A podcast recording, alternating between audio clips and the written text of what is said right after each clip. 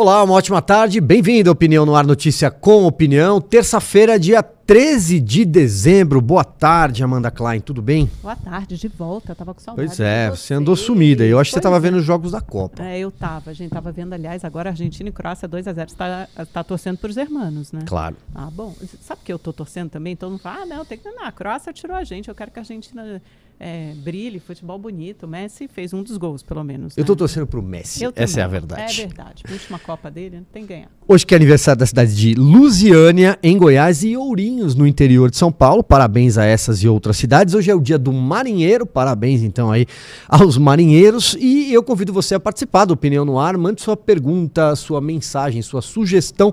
Tá aí o WhatsApp na sua tela, 11 99395 4071. Coloca a cidade de onde você tá mandando a sua mensagem. E o tema do programa de hoje é economia. Nós vamos conversar com a economista Nathalie Vendel, que já está com a gente. É isso? Boa tarde. Muito obrigado. Boa tarde, eu que agradeço o convite. Prazer estar aqui com vocês essa tarde. Muito bem. Bom, Nathalie, bom, uma pergunta inicial, eu queria é, o teu diagnóstico dessa montagem da, da equipe econômica. Já sabemos que o Fernando Haddad será o ministro da Economia e o anúncio que aconteceu agora há pouco do Aloysio Mercadante para chefiar o BNDES, entre outros nomes já sondados. Qual é o teu raio-x? É, a gente tem um grande desafio né, no atual governo, até por conta da própria conjuntura internacional, né, um cenário onde tem uma alta elevação de juros, é um cenário bem conturbado, né, até por conta de toda, é, de toda a conjuntura mesmo, tudo que a gente vem vivenciando como as consequências da própria pandemia.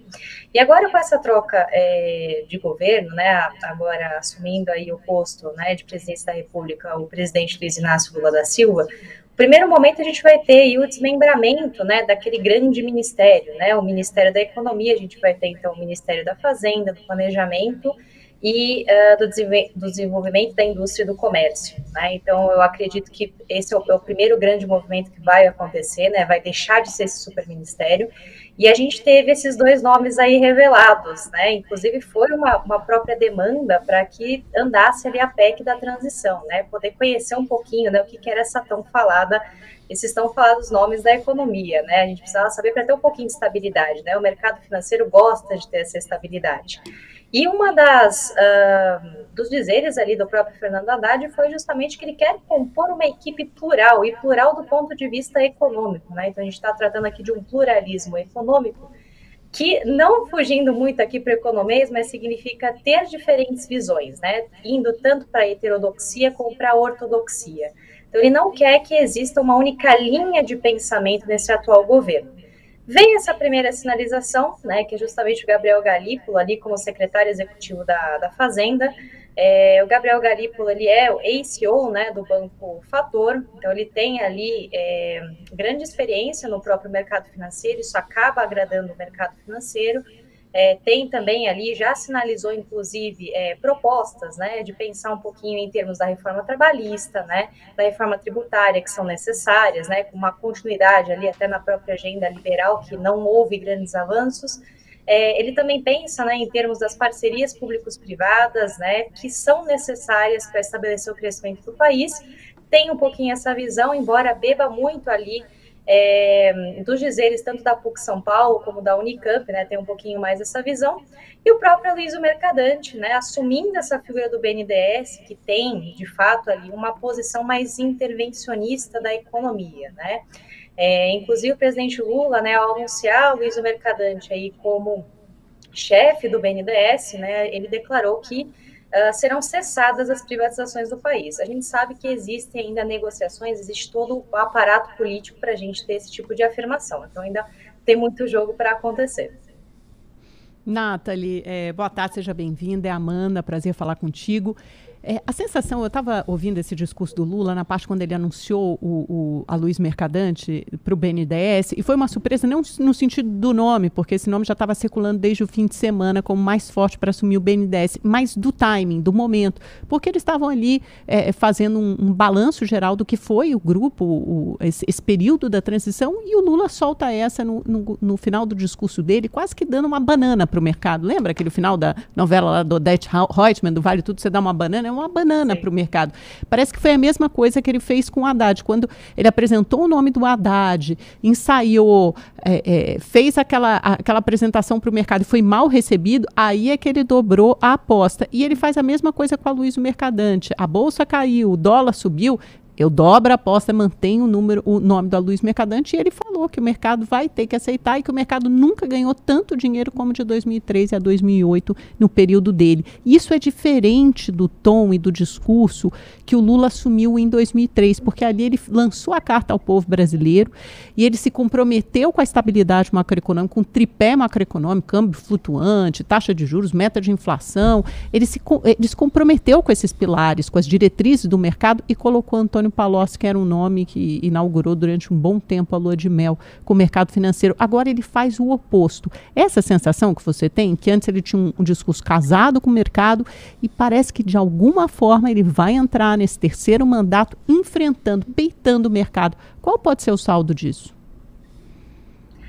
Lula, de fato, Amanda, você colocou aqui alguns pontos assim extremamente relevantes, né? É, a gente está numa agenda, está com uma necessidade de se manter é, essa estabilidade econômica, né? Precisa manter o tripé, precisa manter essa, manter essa agenda de austeridade fiscal, porque sem isso a gente vai enfrentar ainda mais turbulência, né? Inclusive as próprias questões orçamentárias, né? Elas são fundamentais nesse momento para que a gente possa ter um governo ali um pouquinho mais estruturado diante de tudo que a gente está vivendo, tanto no cenário nacional como no cenário é, internacional.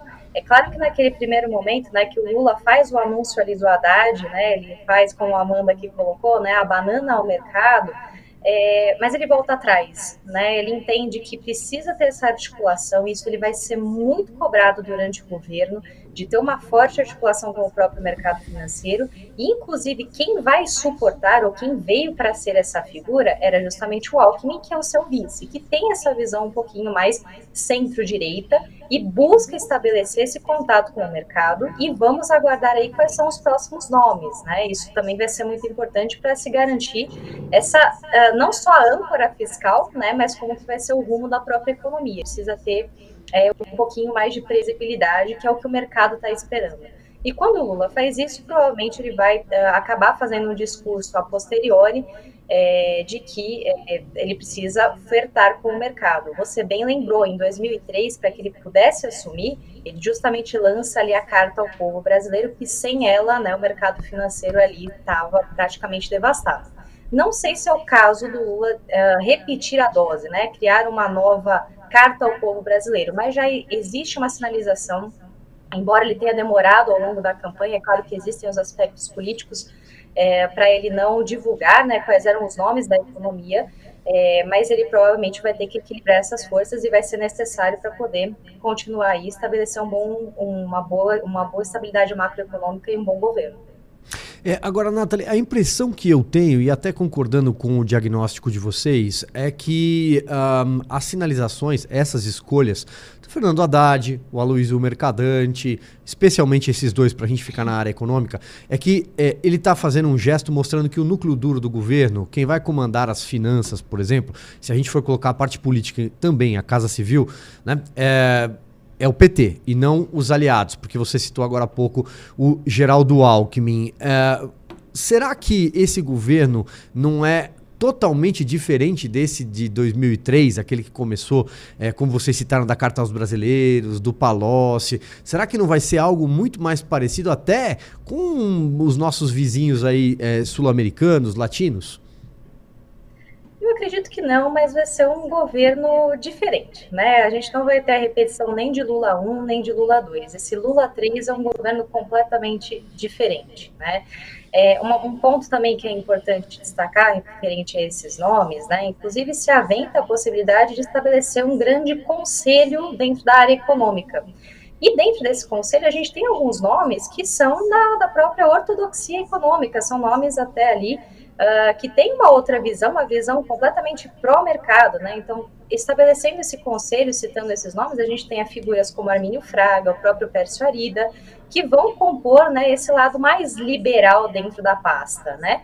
Como nós também temos os lado, o lado mais heterodoxo. Aí eu posso citar alguns nomes que também são aventados para esse, esse conselho, né? Se, se de fato ele se concretizar. Então aí a gente poderia ter uh, Bresser Pereira, o próprio Berluso, uh, o Henrique Meirelles, né? E o, o André Lara Rezende, que né, faz a crítica à ortodoxia, mas foi um, foi um dos fundadores do próprio Plano Real. Então busca, né, eles estão buscando justamente esse equilíbrio de forças, né? Não tão é, para o mercado, porque é uma visão, né, é, é, um governo um pouquinho mais intervencionista, mas não é nada aos moldes do que nós tivemos, tanto em Lula 1 como em Lula 2. Né? Lembrando que Lula 1 a gente foi saindo justamente ali do governo Fernando Henrique, que se mantiveram, né?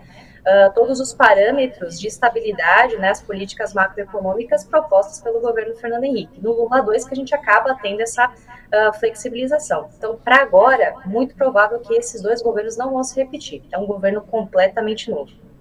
É, e eu acho que é importante é, esclarecer, porque o PT, muitas vezes, quando a gente fala PT, parece um partido só, mas não é. é. Às vezes é uma colcha de retalhos, há várias correntes ideológicas dentro do PT. E é importante entender que a Luiz Mercadante e Fernando Haddad não são do mesmo grupo, eles não pertencem ao mesmo grupo. De um lado está o Aloysio Mercadante, quando a gente fala dessas visões plurais, que você mencionou aí na economia, é isso que o Lula quer dar, ele já disse a pluralidade na economia, uma visão é do Aloysio Mercadante, talvez seja uma visão mais desenvolvimentista, menos fiscalista, com menos responsabilidade fiscal, mais afeita ao que foi o governo Dilma. E outra visão é do Fernando Haddad, é uma visão de maior responsabilidade fiscal e do Gabriel Galípolo, principalmente. Esses são outro grupo, como é outro grupo Bernardo Api. É, será interessante observar também essa coletiva que o Haddad vai dar daqui a pouquinho, em que ele vai anunciar pelo menos mais um nome, além de oficializar o Gabriel Galípolo na Secretaria Executiva, vai é, é pelo menos mais um cargo, um ou dois cargos ele deve anunciar ainda hoje. Ele formar essa secretaria, porque aí a gente vai ter uma, eu acho que uma temperatura, um termômetro mais ou menos do que deve ser esse, esse Ministério da Fazenda. Agora, passando para a PEC da transição, uh, Nathalie, o que, que, você acha? Assim, levando em consideração, vamos, vamos imaginar, eu sei que ainda há um grande debate, discussão na Câmara, se você vai diminuir o valor ou vai reduzir o, o, o, o prazo é, de duração de dois para um ano. Hoje houve uma reunião de manhã do Arthur Lira com Lula, o Lula renovando o pedido para que o Lira não desidrate a PEC e faça com que ela tramite rapidamente, até para que não tenha que voltar ao Senado. Nesse cenário de manter, da Câmara manter o que veio do Senado, o que podemos esperar para os próximos anos?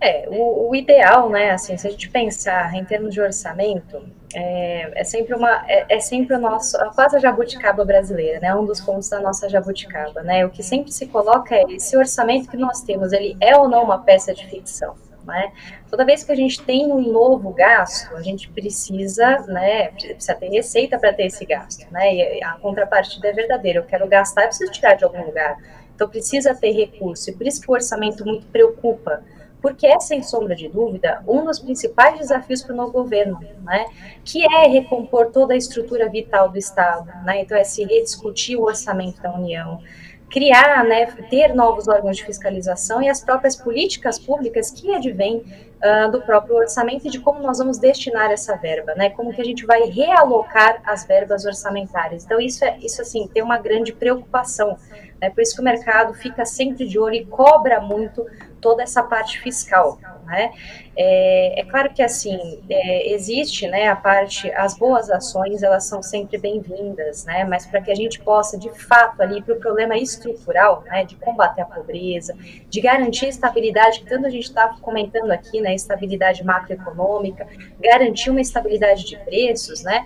É, isso não se faz só com bondade, né? Não se faz só ali aumentando, né, o custo, aumentando os benefícios sociais que a gente pode oferecer para toda essa população, né?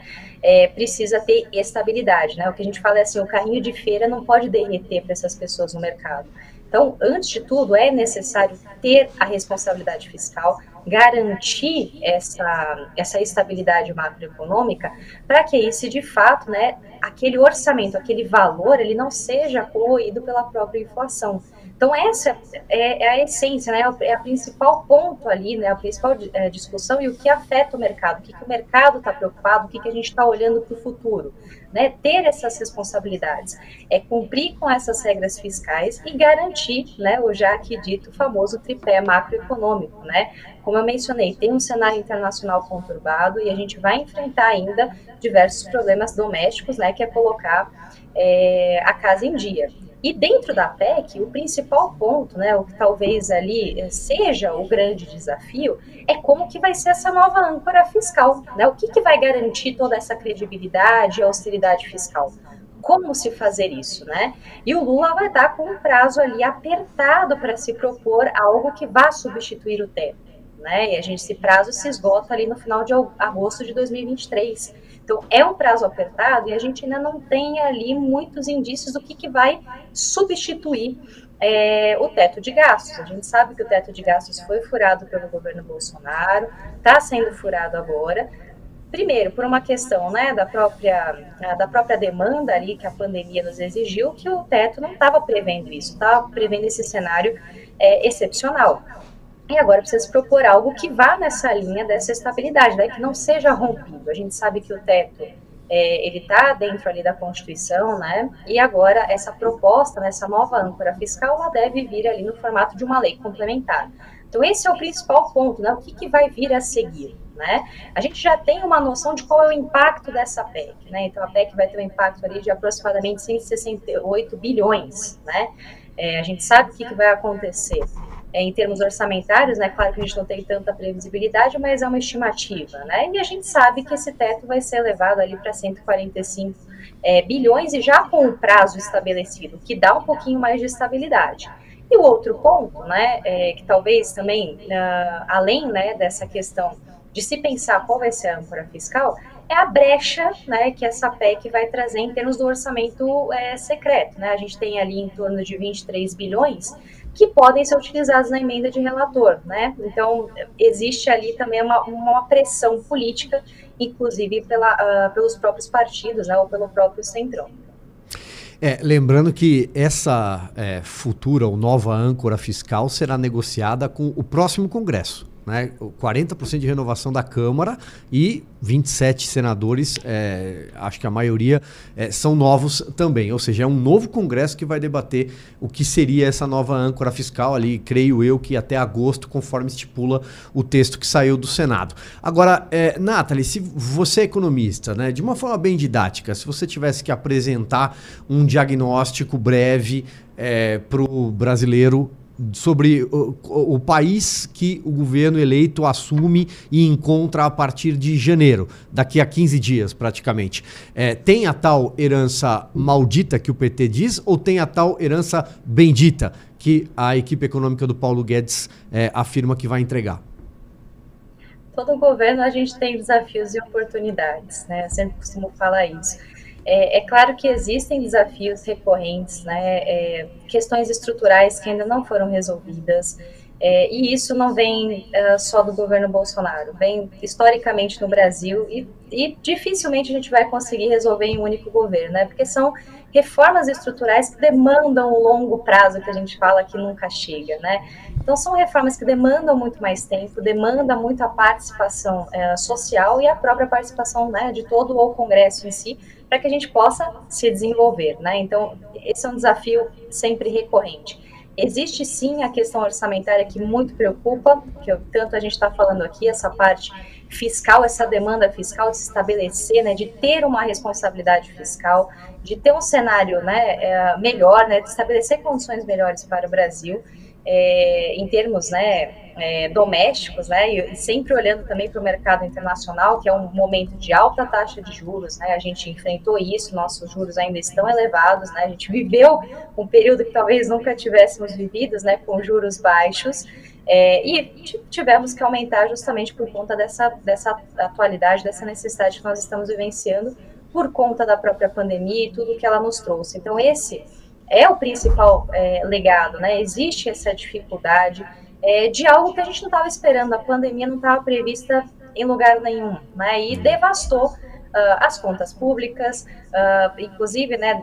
perdeu ali, né, a capacidade, inclusive, de fazer a gestão, né, a própria gestão dessa máquina pública, né, há uma entrega, inclusive vão ser é, destacado é, no próprio relatório, né, a respeito né, da visualização desse cenário que você estava me pedindo do antigo governo, que houve, né, essa paralisação uh, das próprias contas do, do, dia a dia, né, a máquina praticamente parou de operar e a gente precisa colocá-la para funcionar. Né, então, esse, acho que esse é o, é o cenário atual que a gente está vivendo existem, né, como eu falei, desafios e oportunidades, né? Saber colocar uh, tudo no seu devido eixo, colocar o trem para funcionar novamente. Claro, me permita só fazer é, mais uma pergunta, Nathalie, em cima disso, já que você citou a pandemia. Você acha que o Brasil se recuperou bem conseguiu sair do sufoco ali da pandemia, porque muitos países pelo mundo, na Europa, Estados Unidos, é, ainda parecem estar sufocados pela pandemia. Claro, tem também o impacto de uma guerra ainda em curso na Europa, é, que afeta sobretudo a parte de alimentação e, e afins, mas muitos países é, parecem ter mais dificuldade para sair é, do, do fundo do poço do que o Brasil. O Brasil mostrou alguma resiliência, não sei se por força do nosso agronegócio, é, que, enfim, teve um, um, grande momento nos últimos anos. É, qual, é, qual é a tua impressão? Isso é verdade, né? Eu acho que é um momento muito atípico para o próprio Brasil, né? Geralmente a gente, a gente sempre costuma brincar, né? Os Estados Unidos ou qualquer outro país desenvolvido, quando dá um espirro, a gente pega uma pneumonia, né? E não foi o caso. O Brasil conseguiu é, ter uma boa recuperação. Acredito que muito disso também se deve pela própria autonomia que nós temos do Banco Central, né? Então são mandados ali não coincidentes, houve um acompanhamento de todo esse processo e uma atuação muito incisiva na própria política monetária, né? Então se a gente não compensou em termos fiscais, a gente compensou em termos monetários, né? A gente colocou ali, a gente fez o arroxo monetário, subimos os nossos juros para poder manter uma situação de estabilidade. Logo de imediato, né, logo quando começou, a gente começou a observar esses problemas econômicos, uh, por conta da pandemia, né? E muitos países ali não estão conseguindo fazer esse controle, né? É, é inadmissível, né? Você comentar com o americano, com o inglês, taxas de juros extremamente elevadas.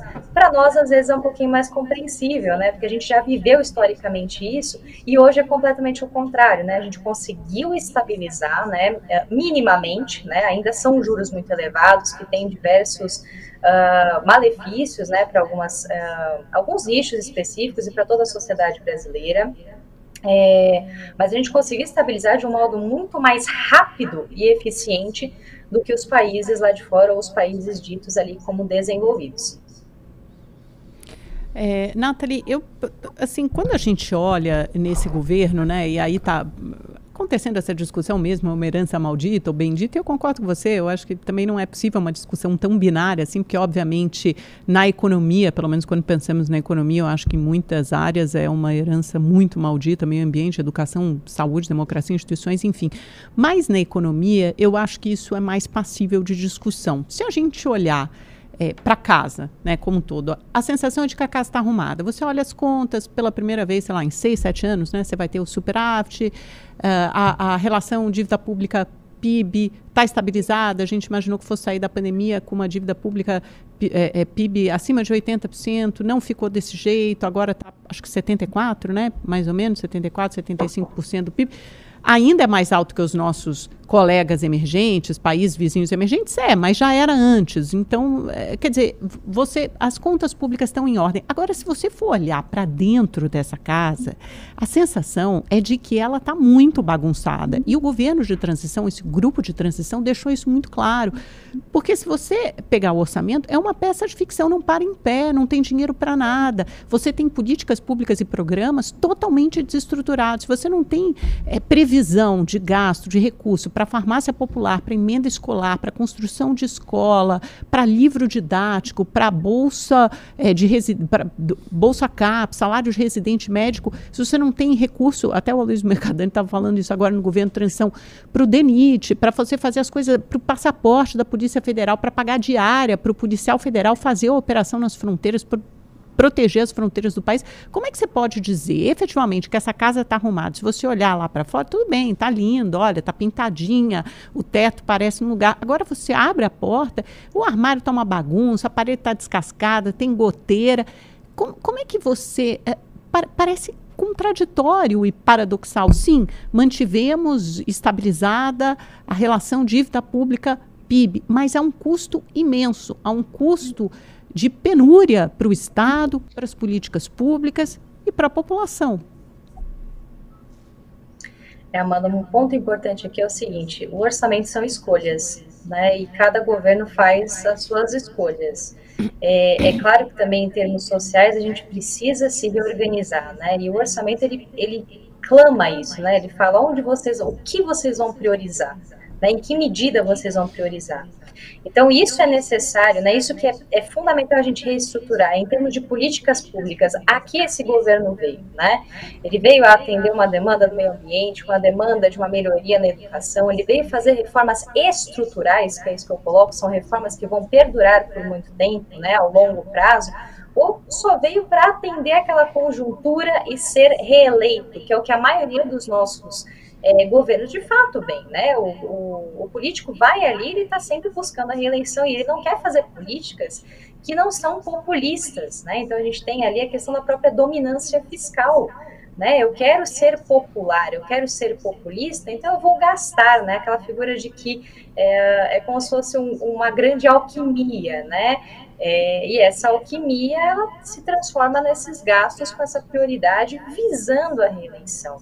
Né? Então, por isso que existe sempre essa, uh, essa contradição. Né? É, quais são as escolhas desse governo? E para a gente poder escolher, né, precisa colocar a casa em ordem, preciso ter recurso para que isso de fato aconteça. Né? Sem que eu tenha a receita, eu não consigo gastar.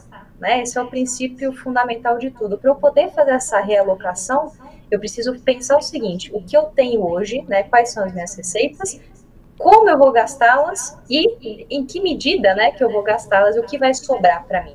Então, isso precisa estar muito bem estabelecido e por isso que o orçamento é uma preocupação, continua sendo uma preocupação. Embora né, a gente sabe que em termos macroeconômicos a gente tem um pouquinho mais de estabilidade se comparado com esse cenário internacional o que para a gente ainda precisam de alguns ajustes, né? Pensando na taxa de desemprego, pensando na própria inflação, pensando em dar oportunidade para as pessoas ingressarem no mercado de trabalho e terem condições estruturais e não conjunturais. É. Ô, Nathalie, é, se a gente perguntar para vários economistas de diferentes é, correntes, é, para vários políticos de matizes ideológicas e partidos diferentes, a gente vai ouvir o seguinte: olha, para a coisa entrar no eixo, a gente precisa de uma reforma tributária. aqui, durante a nossa conversa, até a, a reforma tributária já apareceu ampassando. Uh, mas a gente sabe que ela não sai do papel. A gente sabe que há uma série de propostas ali nos escaninhos do Congresso Nacional nunca saíram da gaveta. E a gente sabe a dificuldade que é porque tem que se negociar lá na ponta, envolve interesses dos estados, cada estado tem as suas particularidades. É, o que, que, seria um modelo minimamente possível e talvez ali execuível, na sua opinião, hoje? O, primeiro ponto da reforma tributária, a gente sabe que é, é, bem, é, um tema bem complexo, né? A gente tem um dos sistemas tributários mais complexos do mundo, né? Mas o primeiro ponto é o seguinte: nós temos um sistema que ele é uh, progressivo, ele é regressivo, né? Ele não é progressivo. Então ele sempre vai atuar, ele sempre vai uh, ser um malefício para aquele que tem menos condições, né? Eu sempre costumo fazer uma comparação a bolacha, a famosa bolacha, né, uma bolacha que eu tenho, e um determinado ali jet ski. Né? Um jet ski, poucas pessoas vão ter acesso a esse jet ski. Né? E a bolacha a gente come todo dia. Só que você não é tributado no jet ski e na bolacha você é tributado todo dia. Né? Então, a gente precisa estabelecer de antemão esse, essa reforma uh, tributária que ela seja progressiva, ela não seja sobre o consumo. A sociedade brasileira, ela vem aí por decisões também políticas, uh, sendo inserida, né, ou sendo desenvolvida, não via investimento, mas via consumo. Né? Foi uma opção que nós fizemos, é um modelo de desenvolvimento que nós fizemos e optamos pelo consumo e não pelo investimento. Tentou-se fazer essa reversão durante o governo Bolsonaro, né? Diante da pandemia, diante das adversidades, a gente não conseguiu alterar esse modelo. E como você bem disse, né, cada economista vai ter um tipo de, de visão referente a isso, seja ele mais ortodoxo, seja ele mais heterodoxo.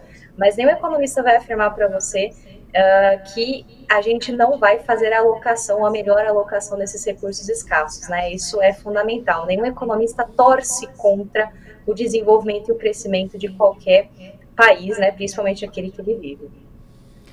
É, Nathalie, agora uma pergunta mais específica. O que, que, você espera do BNDES com a Luiz e o Mercadante? Até se você puder fazer um breve relato das mudanças que aconteceram do governo Dilma para o governo Temer, né? Eu lembro que a gente tinha TJLP, aquilo se transformou na TLP, que é uma taxa muito mais próxima a preços, ao crédito, a taxa cobrada pelo mercado, que tirou todos aqueles subsídios imensos do BNDES que sobrecarregavam o Estado brasileiro. Você ter, como, se, como se você tivesse um enxugamento do, do banco e você dinamizou muito o mercado de crédito, com instituições privadas entrando e participando de uma forma muito mais competitiva. Conta um pouco essa história para gente e o que esperar agora, dado o histórico do Mercadante e o que você sabe sobre ele. É, o que, o que deixou bem claro uh, diante desse, desse anúncio, é, o próprio Lula colocou isso, acredito que até mencionei, né? Você vai acabar com a privatização.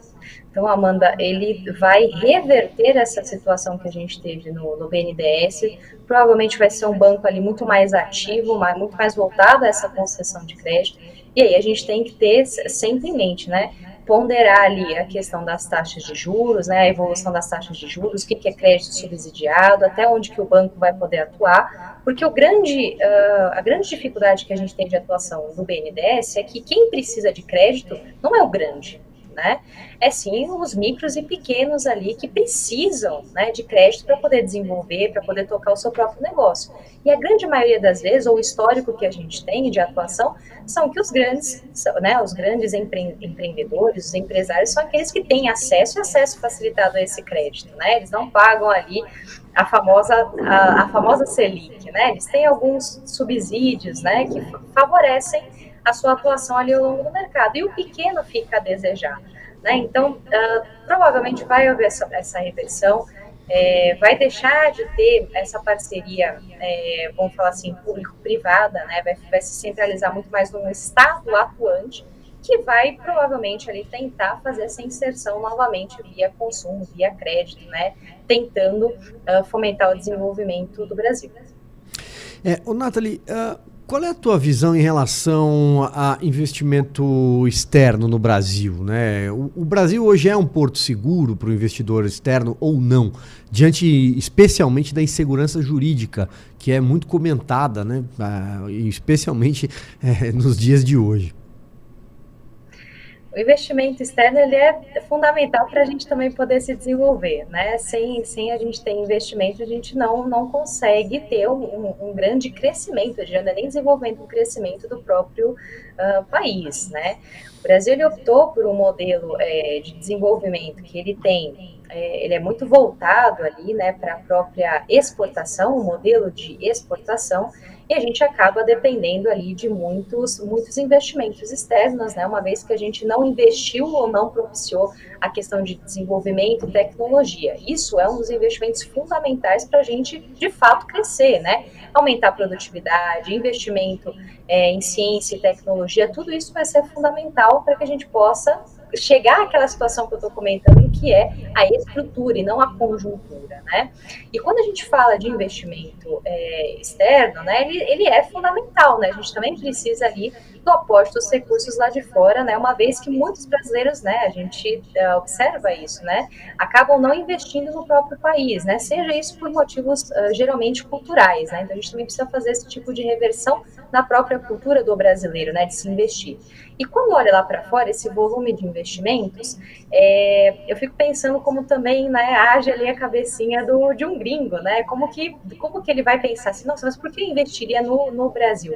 Existe sim a questão da, da insegurança jurídica, é, mas se comparado com os nossos uh, países aqui é, próximos, né, os nossos, até os nossos irmãos, né, falando aí já de Copa do Mundo, mas é, os nossos correlatos aqui, é um país um pouquinho mais previsível. É claro que todo investimento que a gente faz né, em países aqui uh, que estão em desenvolvimento, existe um risco, um risco político né, de se investir, é uma troca muito brusca, né, é, principalmente nesses períodos de transição, E um, um, fato relevante que a gente observou foi que durante né, o nosso período eleitoral, a própria Bolsa acabou ali se mantendo praticamente estável. Né? Também foi um fato é, novo que a gente não está é, não, não estávamos acostumados, né? Então manteve-se ali um pouquinho mais de previsibilidade. Mas isso por quê? Porque foi aquilo que nós comentamos anteriormente. Lá fora está complicado, o cenário externo está complicado, está muito conturbado, e aí acaba sendo, entre aspas, tá, um porto seguro o investimento no Brasil. É claro que sempre existe né, aquela, aquela tensão desse investidor referente uh, a esse medo, né, esse risco político e as famosas jabuticabas do Brasil que acabam aparecendo do dia para a noite. Nathalie, qual a expectativa para o ano que vem, tanto em termos do cenário internacional, crescimento de Europa, Estados Unidos, China, ou não crescimento, ainda é esperada essa recessão mundial? Ó, tem um cachorrinho que está querendo participar, Nathalie. tem nome? Tem Sempre, nome? Né? Sempre. Esse aí é o Rony. É, é o quem? É o Rony. É o Rony, tá bom. O Rony tá, tá aqui. Acho que ele tá ansioso para você acabar logo. Tá acabando, Rony, mais 10 minutinhos. Nathalie, então a expectativa para o cenário internacional, para a economia é, no ano que vem e também para o Brasil, porque a gente tem uma expectativa de crescimento muito menor, abaixo de 1%, e já tinha isso antes da eleição. Quer dizer, esse cenário é, de algum retrocesso ou de recessão mundial impacta no Brasil indubitavelmente impacta inclusive as próprias previsões do, do, do Banco Central, né? A gente já está olhando um horizonte maior da política monetária, a gente já está pensando ali em 2023, 2024, né? Finalzinho de 2023, 2024, o que, que vai estar tá dentro da meta. É, a gente sabe que já estamos com vai ser o terceiro estouro, né, da, da meta de inflação. Então existe essa preocupação. É, o Banco Central está olhando, tá olhando com muita atenção para isso, pensando aqui no Brasil. É, e é, assim, é inevitável, Amanda, que isso vai acontecer, tanto no Brasil como lá fora. A gente já tem uh, relatórios do próprio FED apontando né, possíveis ali recessões. Para quem acompanha né, os famosos PMIs, né, o PMI composto, PMI de serviço, a gente vê que não passa é, da linha dos 50%, que é o nosso limiar. Né? Então, se você supera 50% significa que eu estou tendo crescimento, né, estou tendo atividade econômica, e os últimos relatórios estão apontando o contrário, né, não está tendo essa recuperação, né, o próprio movimento China, né, a China não está conseguindo se recuperar, você tem a própria questão da Covid zero, né, que foi muito, está sendo muito criticada, houve inclusive ali, né, manifestações populares para findar, né, esse movimento, então, tudo isso né, travou a economia. A gente está ali uh, com um, um, cenário muito difícil de inflação, as trocas econômicas muito travadas ainda, as próprias relações né, é, entre os países, né, a questão de exportação e importação ainda muito travado por conta da, uh, da pandemia, e tudo isso vai acabar resultando né, em cenários talvez não em recessões, algumas recessões técnicas, né, mas certamente numa redução uh, das expectativas de crescimento, não só uh, para o Brasil, mas Estados Unidos, Reino Unido, que está sofrendo demais com a própria inflação, uh, China, é, Estados Unidos, todos esses países vão sofrer com uma redução do PIB. A própria zona do euro está né, tá sofrendo ali com, com um aumento significativo da inflação. Né? Então, eles estão muito preocupados com isso e preocupados em reverter esse cenário para não ter uma queda tão abrupta em termos de crescimento para todas essas zonas. O Nathalie, é, em relação ao tamanho da máquina pública, o tamanho do, do, ministério, vamos dizer assim, a gente tem um indicativo de que esse ministério futuro, agora, no, no governo eleito, será muito maior do que o atual. É, Fala-se ali em talvez 40 ministérios, fora as autarquias, as empresas e por aí vai. Uh, qual que é a tua visão em relação ao tamanho do Estado? Eu, eu, por exemplo, defendo um Estado mínimo, mais enxuto. E sou crítico até porque eu acho que faltou a reforma administrativa adequada nesse governo. A gente sabe que é preciso vontade política dentro do Congresso Nacional, esbarrou, mas também não houve talvez o mesmo empenho em relação a outros projetos é, para uma reforma administrativa mais robusta. É, qual é o teu, a tua visão em relação ao tamanho da máquina? Essa também é uma discussão que divide economistas, né? vou começar com essa, com essa frase. A gente tem economistas que defendem um Estado mais interventor, né? um Estado mais robusto e um Estado mínimo. E a grande pergunta que todo economista se faz, né? Como que eu vou medir esse tamanho de Estado, né? O que, que é um Estado tão grande, o que, que é um Estado tão pequeno, né? Quais são as atribuições desse Estado? A gente deve garantir somente saúde e educação? Somente educação? Educação e previdência, né? Então, esses são os pontos que a gente sempre tenta responder. E existem alguns índices que uh, tentam medir qual seria esse tamanho, talvez, ideal de Estado. A gente tem, por exemplo, até o Heritage Foundation, que usa uh, alguns indicadores uh, para tentar verificar uh, se há uma maior competitividade, né? E um deles é o tamanho desse Estado, né? Então, uh, tanto a quantidade de ministérios, a quantidade, a, a facilidade que a gente tem é, de elaborar a parte fiscal em termos orçamentários, a parte monetária, se existe a política monetária é livre, né, ou seja, não tem interferência política. Então, todos esses componentes a gente usa para determinar se o Estado vai ser muito grande ou se o Estado vai ser pequeno. É claro que um Estado uh, menor né, exige muito mais a participação pessoal, né? Eu, sempre costumo fazer a comparação ali com o modelo americano, né? Que é o self-made man. Então lá ele, o próprio americano ele tem essa visão, ele tem essa cultura que ele irá se promover. E optou-se ao longo da história do Brasil, e aqui não julgando se é certo ou errado, uh, de ter um Estado interventor. E aí fica sempre a grande pergunta, né? A gente fez ali um welfare state à brasileira, vamos colocar esses, uh, nesses termos, né? É, e esse Estado interventor, ele tem um limite para esse cobertor, né? Todo mundo quer receber, a verdade é essa, todo mundo quer ter acesso a benefícios, todo mundo quer ter direitos, né? É, mas todo mundo precisa pagar para isso, né? E não é todo mundo que tem condição para isso. Né? Então fica sempre essa questão, até quando né, o cobertor do Estado vai conseguir cobrir tudo aquilo que nós se propusemos para essa estrutura de Estado brasileiro? Então esse, esse que é sempre o ponto, né? E também fazendo a crítica, né? Muitos liberais, né? Esperávamos ali é, que houvesse mudanças fundamentais para a economia, né? Que houvesse ali uma abertura maior da economia, um aumento da competitividade que passa justamente por essas reformas previdenciária, trabalhista, é, tributária, né, para que aumentasse a competitividade, aumentasse a produtividade e as pessoas, né, tivessem mais uh, essa figura desse self-made man, né, o homem que se autopromove, vamos colocar assim. E a, a, verdade é que o cenário hoje, se a gente comparar com 2019, praticamente nada ali uh, mudou, né? Inclusive, eu comentei do, desse índice, né, do Heritage Foundation, a gente teve uma piora, né? Ou seja, o país deixou de ser liberal ao longo desse último é, mandato.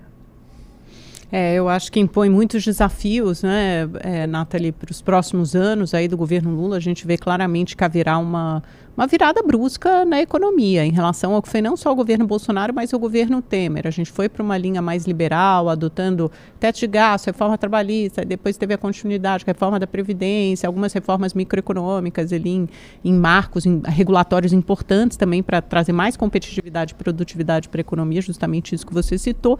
Parece que agora a gente vai para um outro lado, voltar para uma coisa mais gastadora, desenvolvimentista, esperando para ver é, que efeito isso terá na economia. Mas acho que é isso, né, Silvio? Agradecemos a participação Exatamente. da Nathalie conosco, que já está batendo o nosso horário, né? Mais dois minutinhos. Muito obrigada, Nathalie. Foi um grande prazer conversar com você. Obrigado, Nathalie. Até uma próxima. Eu que agradeço, obrigada pela oportunidade. Espero que tenha esclarecido aqui um pouquinho, ou pelo menos colocado uma pulguinha atrás da orelha. obrigada. Legal. Muito bem, Opinião no Ar fica por aqui. Amanhã tem mais, 17 horas e 15 minutos. Até lá. É isso aí, até lá, acompanhando o jogo da Argentina. Pelo visto já tá 3 a 0 Atualiza aí, Silvio. 3, 3 a 0 só já isso. Já passou, a Argentina tá na final. Será que então foi bom que a gente não tivesse chegado até aqui? Será não, que a gente ia tomar, um tomar de lavada? Eu, eu queria, um Brasil e Argentina. Eu queria um Brasil e Argentina. Queria um clássico. A, a Copa merecia dessa potência isso. também. Infelizmente não deu. Vai ficar para daqui a quatro anos, tá bom. Pessoal, bom resto. Acho que já acabou, né? Acabou. Já acabou, né? É 3 a 0 então tá bom. Já temos uma finalista na Copa do Mundo, Argentina, domingão. A final é domingo. Gente, churrascão. Combinem onde vocês vão ver o jogo, porque já temos uma finalista e a próxima sai amanhã do jogo entre França e Marrocos. Marrocos. Será que vai dar zebra? Será que vai... França e Argentina, acho que vai ser um jogo bonito Vai de ser um ver. jogão, Vai, vai ser ser um um jogaço. Vai- Até, eu, até eu me empolguei. Se der certo, sairá um novo tricampeão mundial. Vamos é lá. isso aí. Tchau, pessoal. Até amanhã. Beijo, até amanhã.